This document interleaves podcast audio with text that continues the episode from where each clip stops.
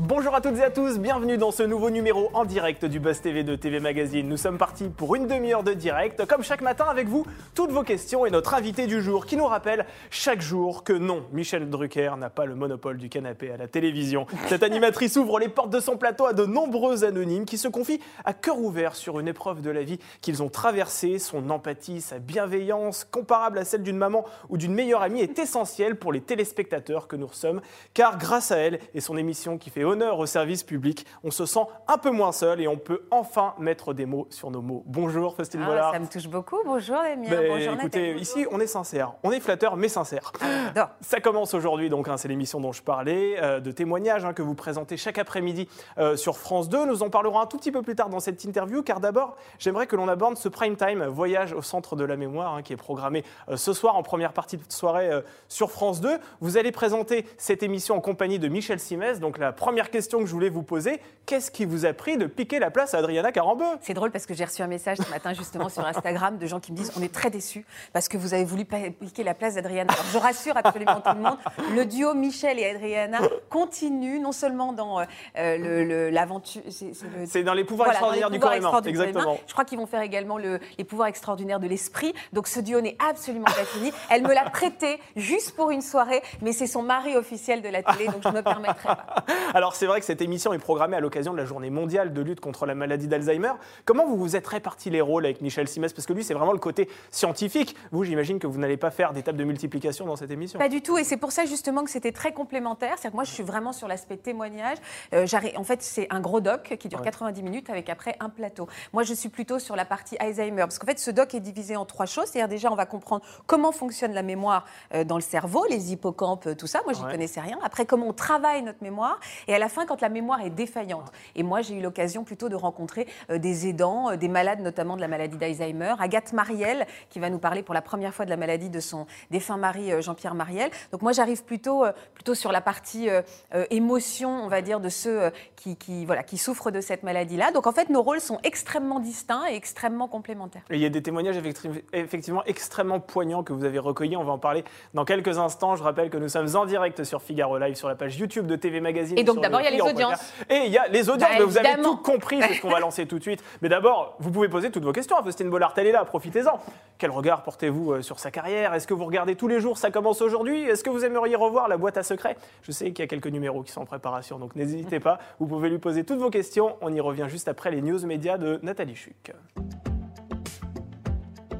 Salut Nathalie Bonjour Damien, bonjour Faustine. Euh, Nathalie. alors Nathalie, c'est un plaisir de vous retrouver euh, sur ce plateau, ça faisait un petit moment. Alors euh, comme l'a annoncé euh, Faustine, hein, on la suit, c'est les audiences. Quelle chaîne est arrivée en tête Alors. hier Exactement. Donc L'amour est dans le pré, c'est hissé à la première place du podium avec 4 100 000 fidèles. Euh, au coude à coude sur TF1, une affaire française s'est glissée à deuxième place avec 17,9%. Euh, une grosse déception donc pour la, chaîne privée qui misait beaucoup sur la fiction adaptée de l'affaire Grégory. France 3 a lancé elle aussi une mini-série, euh, soit euh, L'absente avec Clotilde Courreau, qui a réuni 3 400 000 curieux. Et pour finir, j'ai envie de dire yippee Je suis Ah oui, sûre d'accord. que Faustine, non, n'a pas la Je réplique. l'ai pas, c'est quoi ça La réplique culte de Bruce Willis, qui a captivé plus d'un million de téléspectateurs sur W9 avec Une journée en enfer, alias Die Hard 3. C'est Ah, j'y étais pas Ah, du tout là. On Culte. pouvait y passer. de- Ah. Moi, j'étais dans un Indien dans la ville, si tu veux. Donc, euh, Pourquoi pas Je sais pas pourquoi. C'était pas le même registre. Donc voilà, W9 s'est placé euh, grâce à Bruce Willis qui sauve donc euh, la planète entière au rang de leader En même temps, vous vous êtes posé sur vos canapés, puis là on vous propose des références avec des explosions Ouais, partout. Là. C'était dur Nathalie, c'était trop dur. Alors c'est vrai que bon, il y a une petite déception quand même, c'est TF1 hein, Ouais. qui a effectivement euh, euh, pas euh, atteint l'audience escomptée. Euh, Est-ce que quelque part il n'y a pas aussi un sur- une surdose entre guillemets de, de faits divers à la télévision? On sait que la chaîne, elle a adapté Jacqueline Sauvage, il y a également l'affaire Fourniret. Euh, Ça a que marché d'ailleurs, Jacqueline Sauvage et ça avait vraiment marché Ouais, ouais, Ouais, ça avait alors peut-être, j'en sais rien. Alors nous, on a proposé une émission spéciale sur l'affaire Grégory Il y a une semaine, hein. il y a une semaine, voilà, qui a, qui a vraiment beaucoup marché. Ouais. Donc est-ce que c'est juste en rapport avec cette fiction-là? Est-ce que c'est le genre de la fiction? Est-ce qu'on est arrivé au bout de cette histoire-là? Euh, je- je- Là, j'avoue que j'ai pas d'explication. Nous, en tout cas, chez nous, parce que je peux parler pour ma paroisse, euh, les faits divers rencontrent encore un grand succès. C'est étonnant d'ailleurs que vous fassiez ça, vous, maintenant, des faits divers, parce que vous étiez plutôt sur le témoignage d'anonymes, de... et là, vous êtes vraiment Bah, parfois sur le, temps. le- le fait divers. Bah, alors, avec on n'est des- pas sur le fait divers, c'est-à-dire qu'on ne va pas décortiquer l'enquête. En revanche, on est sur l'humain autour du fait divers, puisqu'évidemment, au cœur de l'affaire Grégory. Il y a des parents, il y a des trahisons, donc on est vraiment au cœur euh, même des secrets de famille avec l'histoire du corbeau, tout ça. Donc nous, c'est juste qu'on prend toujours le prisme de l'humain, très peu le, le prisme finalement du crime même, de l'enquête, des rebondissements. C'est juste une question de regard en fait. Et vous avez appris des choses sur cette émission spéciale sur l'affaire du petit Grégory? Parce qu'il y a eu une série Netflix, là il y a cette fiction sur TF1, on a l'impression qu'on connaît un peu tout autour de cette histoire qui n'est pas résolue 37 ans après. Eh bien justement, non, j'ai surtout appris l'aspect humain de tout. De tout. J'ai- rencontré euh, euh, celui qui, euh, je- malheureusement j'ai un doute sur son nom, mais qui a pris en charge l'enquête et qui raconte à quel point euh, lui, après tout ce qu'il avait travaillé, finalement, ils avaient trouvé très très vite Ouais. qui était responsable. Et après, on a bafoué son travail. Donc humainement, à quel point il a mis des années à se remettre de ça. Donc voilà, on a eu l'avocate de, également des Villemains qui nous a expliqué un petit peu la vie qu'il menait aujourd'hui. Donc moi, c'est surtout ça. hein, Ouais. C'est vraiment, encore une fois, l'affect, l'humain qui m'intéresse. Allez, on poursuit ces news médias avec la direction d'M6 qui a décidé de jeter une sorte de bouée de secours à Karine Le Marchand. Bah pourquoi? Mais oui, oui c'est vrai, euh, Damien, euh, Faustine. Hier, euh, c'était la présentation de la nouvelle saison de La France, un incroyable talent à M6. Guillaume Charles, le directeur des programmes de la chaîne, en a profité pour mettre les points sur les i concernant l'animatrice de l'émission Karine Le Marchand, qui était présente dans la salle. Donc, face aux journalistes, il a démenti les allégations publiées dans le magazine euh, public. Soit, Damien. C'est souhait. Donc, il a démenti les allégations publiées dans le magazine public selon lesquelles elle se comporterait euh, en diva sur les tournages. Euh, il a conclu en disant oui, elle a son caractère, mais aussi elle fait preuve d'une grande sincérité. Est-ce que vous, vous avez déjà été victime de rumeurs aussi, euh, Faustine? Est-ce que euh, quand on est exposé comme ça, c'est vraiment la, la rançon de la gloire, entre guillemets? On est obligé euh, voilà, de- d'essuyer ce genre de choses Et puis, dès qu'on a un petit peu de succès, tout de suite, si vous avez un jour un moment de mauvaise humeur, on va dire elle a le melon et tout comme ça. Mais Karine, on, on voit son caractère en fait. Donc elle est Ouais. extrêmement authentique. elle est cash. C'est aussi ce qui fait son succès. C'est ce qui fait que ça marche. Et, et moi, enfin voilà. Je, je- Et puis après, pardon, mais l'histoire de la diva, ça fait quoi? Ça fait dix ans que ça ressort. Ça n'a aucun sens. Ça n'est pas fondé. Et surtout, c'est voilà, c'est il y a peut-être aussi un c'est peu un de- espèce de marronnier, Ouais. quoi. Vous savez Il y a des- peut-être aussi un peu de sexisme là-dedans, parce que dès lors qu'une femme va s'affirmer, ce sera une diva. Alors que parce là- qu'elle ose, parce qu'elle Voilà. fait des blagues euh, parfois un peu euh, grivoises, parce qu'elle elle est extrêmement libre, forcément elle se retrouve un peu critiquée, mais tout le monde sait que, enfin, pardon, mais quand on voit le succès de toutes les émissions qu'elle présente, Ouais. on a assez peu d'inquiétude euh, sur, le, sur l'authenticité. Allez, on va finir ces news médias avec euh, Pierre Ménès. Apparemment, euh, vous avez des nouvelles là, c'est tout chaud. Oui, on a des nouvelles de Pierre Ménès, euh, l'ex-chroniqueur vedette du Canal Foot- Football Club, rebondit dans le groupe Reworld Media. Pierre Ménès va lancer en association avec ce groupe de presse sa propre plateforme digitale, le Pierrot Football Club. Mis sur la touche depuis la diffusion en mars dernier du documentaire Je ne suis pas une salope, je suis une journaliste, Pierre Ménès va, euh, va pouvoir continuer à, à donner son avis sur le foot. Merci beaucoup Nathalie pour, euh, pour ces infos médias. Et nous, on poursuit tout de suite avec l'interview du Buzz TV et Faustine Bollard qui vient nous parler de son prime time.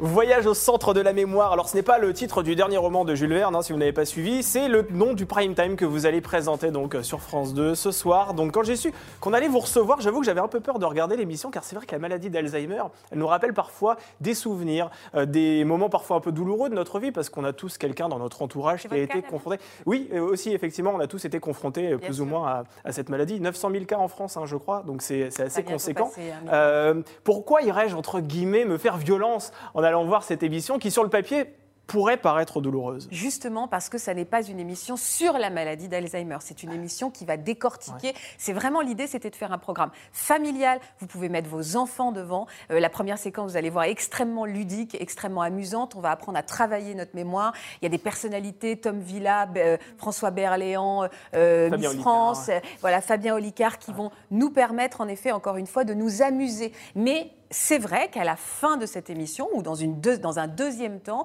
on va s'intéresser à cette maladie, mais de façon aussi assez douce, assez honnête. Moi, je pense que c'est une émission qui n'est absolument pas anxiogène, qui est une émission un peu de décryptage. On retrouvera le ton de Michel aussi, qui est, qui est souvent euh, très souriant. Et moi, encore une fois, j'espère que cette émission, de vous- enfin, que la partie de, du- de- on va dire, euh, qui est plus du témoignage, va pas déprimer. Au contraire, elle fait, elle fait réfléchir. Et je pense que c'est aussi un hommage aux aidants qui vont nous regarder. Et je pense que c'est aussi extrêmement nécessaire faire d'en parler. C'est vrai que paradoxalement, pour l'avoir vu du coup cette émission, elle est assez lumineuse. Vous allez notamment à la rencontre de Johanna et de sa maman Corinne, qui elle est atteinte de la maladie Vous avez d'Alzheimer. vu comment on sourit? Exactement, c'est ce que j'allais vous dire. Ce qu'on constate, c'est qu'elle est heureuse. Elle sourit tout le temps quasiment. Ça vous a surpris? Parce que c'est vrai que quand on parle de maladie d'Alzheimer, on a l'impression d'avoir des patients face à nous qui sont assez taiseux, euh, qui sont un peu renfermés sur eux-mêmes, alors qu'elle, pas du tout. Elle est heureuse cette dame. C'est ça la particularité en fait de la maladie d'Alzheimer, c'est que j'ai trouvé qu'il y avait beaucoup plus de souffrance dans l'entourage, dans les aidants, que dans, dans les malades en, en eux-mêmes qui, on va dire, sont dans un monde aujourd'hui un petit peu à part et qui ne se rendent pas forcément compte de tout ce qui se passe autour ou de ce que ça implique pour leurs proches.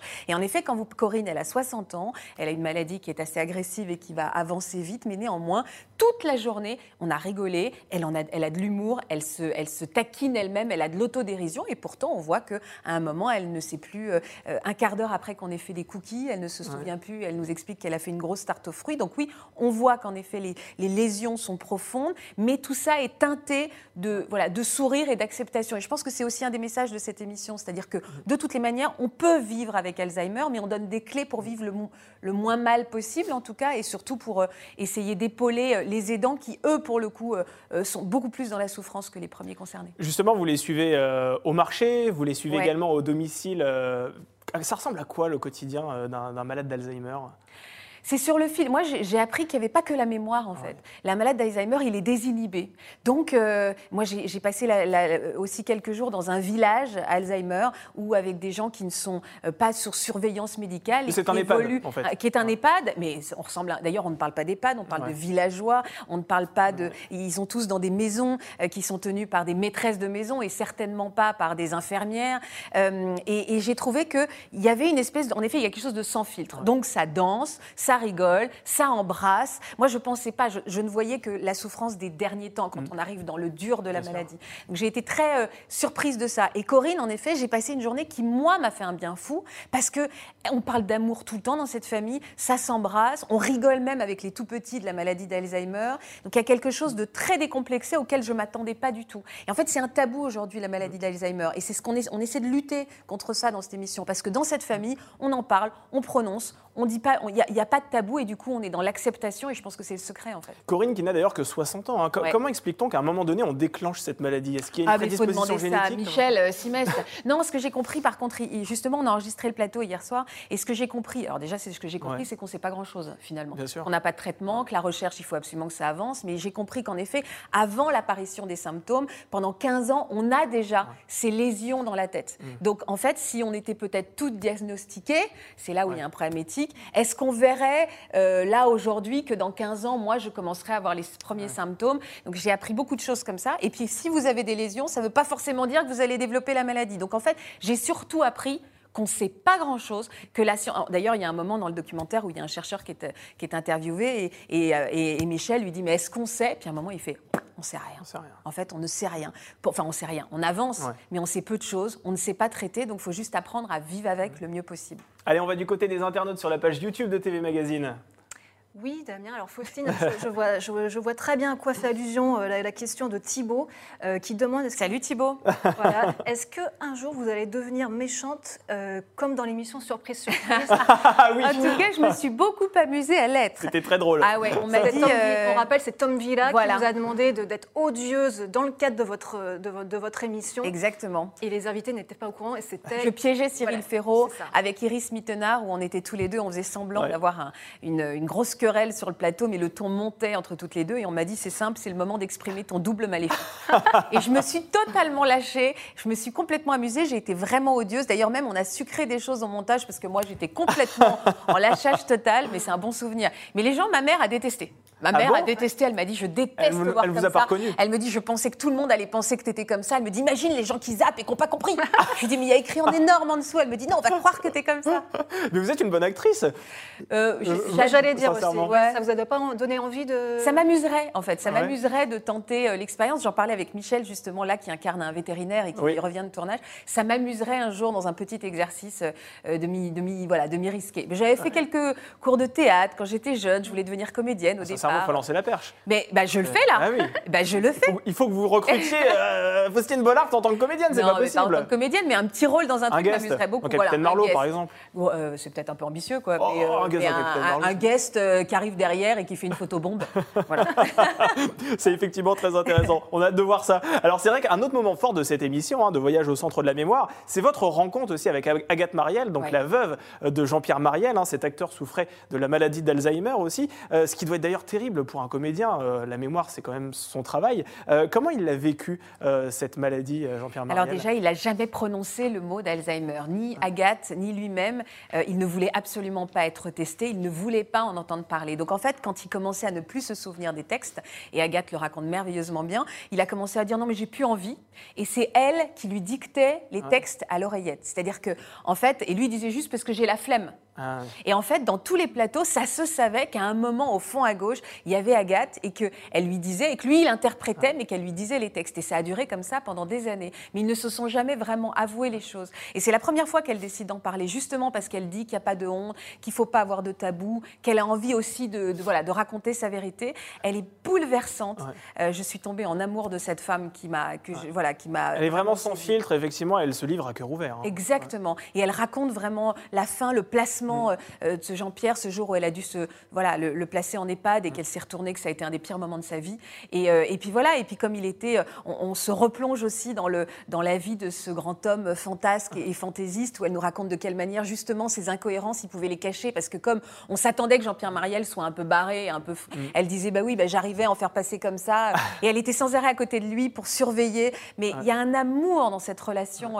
Elle a vraiment dévoué sa vie jusqu'au bout à, à cet homme. C'est une femme merveilleuse. Elle en parle avec beaucoup de dignité, effectivement. Ouais. Euh, dans Voyage au centre de la mémoire, il y a quelque chose qui nous saute aux yeux aussi, c'est que vous sortez. Vous n'êtes plus uniquement sur un plateau de Ah, télévision comme on le voit euh, dans Ça commence aujourd'hui sur France 2. Là, vous sortez. Est-ce que ça, ça ne vous manque pas justement au quotidien d'aller sur le terrain à la rencontre des gens? Ça a été une révélation. C'est-à-dire que j'adore l'immersion, j'adore aller passer des après-midi, j'adore revenir chez vous. Ah, mais avec Euh, plaisir. J'adore aller euh, chez les gens, c'est mon truc. Et par rapport justement à ça commence aujourd'hui où je suis euh, dans mon canapé, j'ai trouvé que c'était moi, je me suis éclatée à le faire, je me suis épanouie, ça m'a fait un bien fou.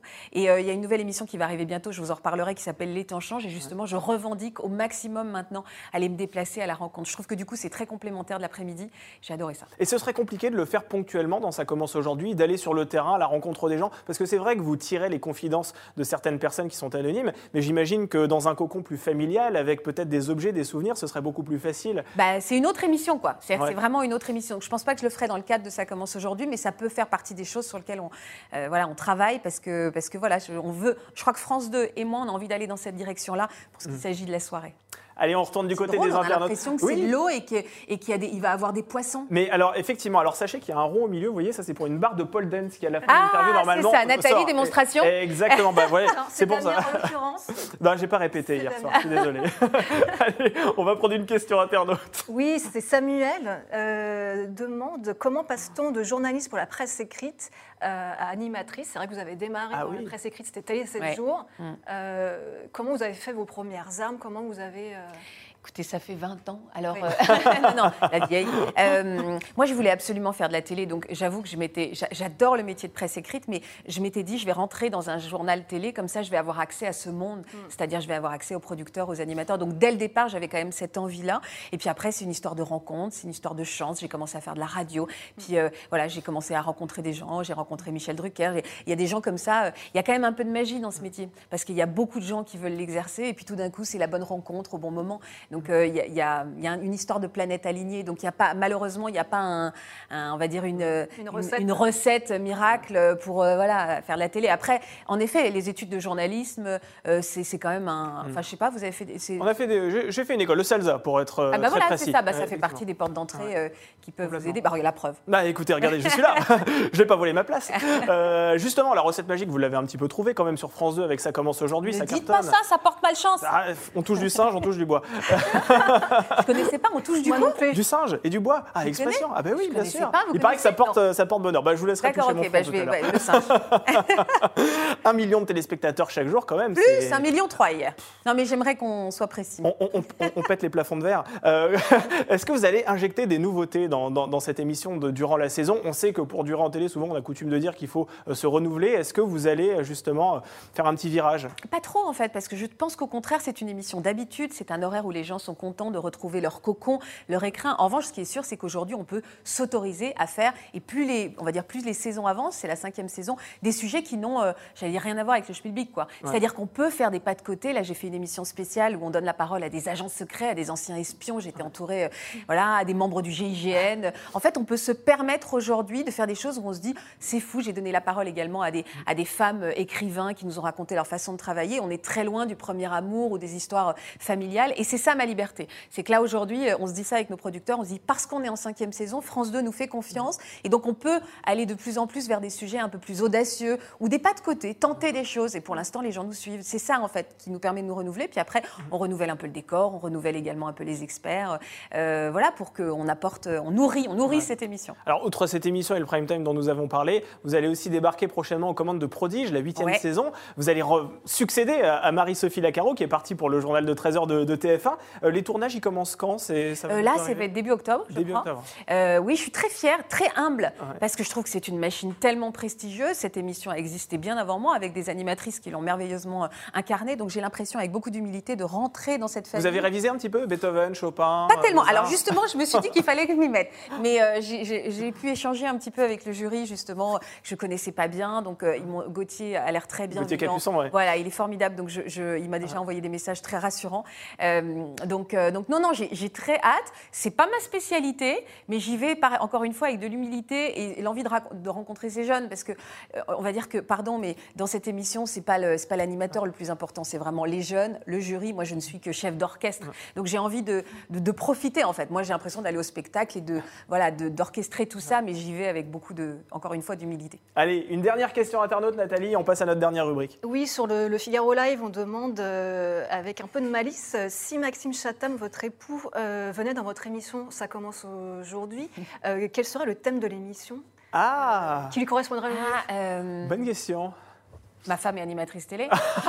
oh, c'est trop facile. c'est trop C'est beaucoup trop facile, ça. Euh, non, bah euh, oui, entre fiction et réalité, euh, est-ce que je sais pas. euh, mon mari est en permanence en train de de- d'osciller justement entre son monde imaginaire et, et- et- et le quotidien et la vraie vie, et c'est très compliqué à jongler. Donc peut-être est-ce que c'est euh, j'ai réussi à trouver un équilibre entre ma vie privée et ma vie professionnelle.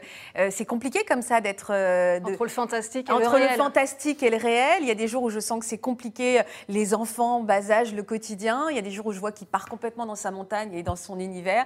Donc euh, là, il y a quelque chose d'assez intéressant, en tout cas psychologiquement, que ça m'amuserait de le, de le travailler. Ah, mais pour trouver cet équilibre, il faut qu'il lise votre magazine, Entre nous. Où il y a de très bons conseils. Bon, écoutez, Quelle elle n'était pas écrite, celle-là, vous pouvez vérifier. Je confirme, je confirme. Non, c'est vrai, vous, il, pour- il pourrait lire ça. Il y, a, il y a plein de bons conseils pour trouver, entre guillemets, les, les clés du bonheur. hein. C'est comme ça. Exactement, que- les que clés du bonheur, c'est un, un- vraiment un, un magazine dont je suis très fière, qui, qui, qui- qui est très, je trouve qu'il est très qualitatif ce, ce magazine. J'en suis vraiment très fière avec des interviews, mais fondamentalement extrêmement positifs, et on donne des clés de réflexion, de développement personnel, de réflexion par rapport à des, à des parcours de vie. C'est un peu ça Euh, commence aujourd'hui sur papier glacé. hein. Pas tellement. moi. Enfin, il y, a- il y a quand même des codes communs parce qu'en effet, on partage des expériences de vie, c'est sûr, mais euh, on a un- le, le pas de recul de la presse écrite, quoi. Ouais. C'est-à-dire qu'on peut analyser les choses, se poser. euh, je trouve que c'est différent et puis c'est un magazine fondamentalement extrêmement joyeux, extrêmement positif. Et je trouve qu'il y a beaucoup de lecture. C'est-à-dire que c'est un magazine qu'on peut laisser sur sa table de nuit. On l'a pas lu en un quart d'heure. On Bien peut, sûr. on peut revenir, on peut y retourner, on peut s'en servir comme support de réflexion. J'en suis très fière de ce magazine. Il évolue beaucoup et, et je suis contente parce qu'il rencontre son public. Et le troisième numéro sortira en octobre prochain. Avec Amel Bent. en Avec Amel. Bent en couverture. En plus, deux femmes formidables. Parce que vous serez en couverture aussi dessus. Bah, avec elle. Forcément. Comme Je- un peu derrière parce que c'est elle la star, mais, euh, mais euh, ouais, ouais, c'était super de la rencontrer. Allez, on va terminer euh, cette émission avec notre dernière rubrique en toute franchise. Alors, en toute franchise, c'est notre dernière rubrique. hein, donc. euh, voilà, il faut que vous soyez J'ai franche. En fait, il faut que vous répondiez Pas le de plus bois. sincérité possible. Exactement. très bien. Alors, première question, quel est votre plus beau souvenir de tournage? Euh, c'est compliqué hein, quand même. Alors, euh, en fait, j'ai rencontré un de mes meilleurs amis euh, qui m'est extrêmement cher sur le plateau de 100% Mag, euh, qui s'appelle Jean-Philippe Doux. J'ai parlé de lui au passé, il va m'engueuler. Qui était chroniqueur d'ailleurs sur les nouvelles technologies un petit peu, non? Exactement, Ouais. qui était mon Patrice Carmouze. Et, et c'est vrai que ces, ces, quatre ans, ces quatre ans de 100% max sont un souvenir merveilleux parce que déjà accompagner les gens à 19h en quotidien, c'était fabuleux. Puis c'est là où je, voilà, j'ai été enceinte dans Mm. cette émission. J'avais mon meilleur ami à côté de moi. Donc on a, on- vraiment, j'ai un très bon souvenir. Il n'y a aucun souvenir à mettre à la poubelle. euh, Enfin, si, mais je ne le dirai pas. mais, euh, mais, mais ça, ça reste un souvenir d'affect. J'avais, euh, en fait, dans l'équipe, il y avait plein qui- de personnes qui sont devenues vraiment des amis très chers, qui avaient un truc de très familial, dont j'ai un merveilleux souvenir. Alors forcément, le, le pendant de cette question, quel est le pire souvenir de votre carrière, Faustine? Le pire souvenir, euh, j'en- parle souvent, hein, j'ai pas un super bon souvenir de Rising Star. hein. Ouais. Euh, bon, après, j'ai l'impression que c'était il y a mille ans. euh, Et puis la télé ne se C'est souvient pas si vieux, pas 2015, des échecs. quelque- 2014 Ah oui, mais tu C'est t'en souviens en fait. Ah bah bien sûr, bah, moi, j'ai- je- regardé Faustine. C'était moi, exactement. Non, mais après, parce que voilà, c'était un échec, ça s'est vu. Alors, en même temps, il faut pas en reparler, puisque les gens oublient les échecs. Donc c'est juste que l'ambiance, tout ça, voilà, j'en garde pas un super souvenir. Est-ce que vous avez des manies ou des Mais tocs vous avant titrez pas là-dessus, quoi. Non, vous inquiétez pas. Tu mets pas son pire souvenir à Rising Star. Ne vous inquiétez pas, je le ferai pas. Je veillerai, je veillerai. Merci Nathalie. Est-ce que vous avez des manies ou des tocs avant d'entrer en plateau euh, Est-ce que vous Ben, êtes un en peu fait, c'est drôle parce que ouais, je suis superstitieuse. Déjà, je mange la même chose Ouais. tous les jours de tournage depuis 5 ans. Et c'est Ah. quoi, justement? Une salade d'une marque qui s'appelle Yankee, Ouais. avec, euh, enfin, bon, je vais pas vous dire, mais avec des pâtes, des cornichons, du, truc paprika, avec la même sauce. Et je me suis aperçue qu'en fait, je mange, enfin, je déjeune à telle heure, et après, j'ai besoin que mon oreillette, on me la donne exactement au même endroit, juste avant de rentrer sur le plateau. Et l'autre fois, mes ingessons, ils l'ont donné un mètre avant. Je leur ai dit, vous êtes dingue. Vous êtes Ah ouais. dingue. C'est au moment où j'arrive à tel Et endroit. vous avez passé une mauvaise émission ou pas? Comment Vous avez passé une mauvaise émission Parce ou que pas non, mais j'ai voulu le refaire. Ah. Que je suis repartie dans ma loge et j'ai dit attends, on refait. mais c'est pas vraiment de la superstition, mais c'est vrai qu'il y a un truc de très disciplinaire dans les Une tournages, routine, quoi. une espèce de routine, et je m'aperçois que si on m'en sort, je suis pas très. à l'aise. L'autre fois, on m'a dit les salades sont fermées, on va manger des sushis. J'ai dit Oula. je sais pas si je vais y arriver. Et finalement, vous l'avez fait. Et je l'ai fait. Bon, ça va, non Alors je connais un peu la, la- la réponse à cette question, parce qu'on s'en est beaucoup parlé en interview. Euh, Avez-vous un mentor, euh, Faustine? J'en ai plusieurs en fait des mentors. Euh, J'en ai encore l'occasion d'en parler avec Michel Drucker, euh, qui m'a appris à, à accepter qui j'étais à l'antenne, mais même Patrick Sébastien. Pas, je sais pas si c'est des mentors, mais ça a été euh, enfin, Des moteurs, des, moteurs, des Ouais. personnages euh, extrêmement emblématiques. Moi, j'ai de la chance d'a- d'avoir travaillé à côté quand même de légendes de la télé. Donc après, on aime ou on n'aime pas, peu importe, mais ils m'ont vraiment appris aussi mon métier, ou en tout cas à, à révéler, on va dire le, celle que j'allais être à l'antenne, justement, celle que je suis dans la vie. Donc euh, voilà, je ne sais pas si c'est des mentors, mais après, il y en a plein dans l'ombre qui m'ont tendu la main. Donc, euh, mais en tout cas, pour ces Oui. personnages-là, euh, ces vous deux-là sont Vous sincères. n'hésitez pas à les contacter parfois pour leur demander des conseils, euh, justement? Michel, oui, Ouais. c'est vrai que Michel, oui, c'est important. euh, c'est important. Alors euh, aujourd'hui, j'ai pas de décision énorme à prendre tous les deux jours, mais je sais que quand je suis arrivée à France Télévisions, euh, je l'avais appelé et, et on, a- on y avait réfléchi longuement au téléphone. On avait pesé le pour et le contre. Et il avait été très paternel. Il est très paternaliste avec moi. Justement, votre métier, si vous n'aviez pas été animatrice ou journaliste, quel autre métier auriez-vous aimé exercer? J'aurais adoré tenir une agence matrimoniale. C'est vrai. Ah oui, mais alors ça, c'est un peu votre métier aujourd'hui, C'est vrai. j'adore, Ah oui. J'adore. Je, pense C'est dans que la lignée de ce que vous faites. Mais ouais, j'aime bien. Euh, je sais pas, j'adore faire rencontrer les gens. Euh, euh, Quand je vois justement Karine qui le fait, elle l'avait fait sur Instagram pendant le confinement, je trouvais ça super. Vous pourriez le faire en parallèle de votre activité d'animatrice. pourquoi pas. Mais Regardez que Stéphane Plaza, il vend bien de l'immobilier, il fait des émissions sur l'immobilier. C'est vrai. Oui, oui, mais il faudrait, faudrait peut-être que je lance, euh, c'est ça. Ouais, Je prends j'y 10%, je vous ai donné l'idée. hein. C'est ça, c'est gentil. Si c'est que 10%. Je veux un, un petit pourcent. Allez, on va prendre la dernière question, Nathalie. Euh, quelle est votre plus grande phobie, Faustine? J'aime pas les oiseaux. Ah ouais? J'ai hyper peur des oiseaux. Du coup, Oula. je sais pas si c'est ma plus grande phobie, mais je, je- et je suis très claustrophobe, mais vraiment très claustrophobe. Mais les oiseaux, je, je suis un peu en panique. Ne me demandez le pas d'avoir un le oiseau. film sur Les moi. oiseaux euh, Horrible, ouais. horrible, horrible. Non, non, mais vraiment, je, je- ça me met, Et vous tout êtes me claustrophobe. Ouais, tout- et je suis très très On claustrophobe. m'indique dans l'oreillette que les portes viennent de se condamner apparemment de ce studio. On ne peut plus sortir. Merci beaucoup, Faustine Bollard, d'avoir accepté notre Merci pour invitation. Je rappelle que vous présentez en compagnie de Michel Simès Voyage au centre de la mémoire. C'est ce soir en prime time sur euh, France 2 et on vous retrouve évidemment chaque jour aux commandes de Ça commence aujourd'hui. C'est à 14h sur la même chaîne. Merci encore d'avoir accepté notre invitation. Merci euh, Nathalie d'avoir fait euh, ces news médias de qualité et puis l'intermédiaire entre les internautes euh, et ce plateau. Et nous, on se retrouve demain, comme chaque jour, avec un nouvel invité qui anime une nouvelle émission sur France 5 le week-end. Il ne s'agit pas de Jean-Luc Lemoyne, c'est sur François, mais il s'agit de Thomas Hill qui arrive aux commandes de Samedi à tout prix. Ah bah, il a déjà eu un premier numéro. Eh bien, il viendra nous parler de, de son nouveau bébé après l'arrêt de la quotidienne. En attendant, je vous souhaite une excellente journée et je vous dis à demain pour un nouveau Buzz TV.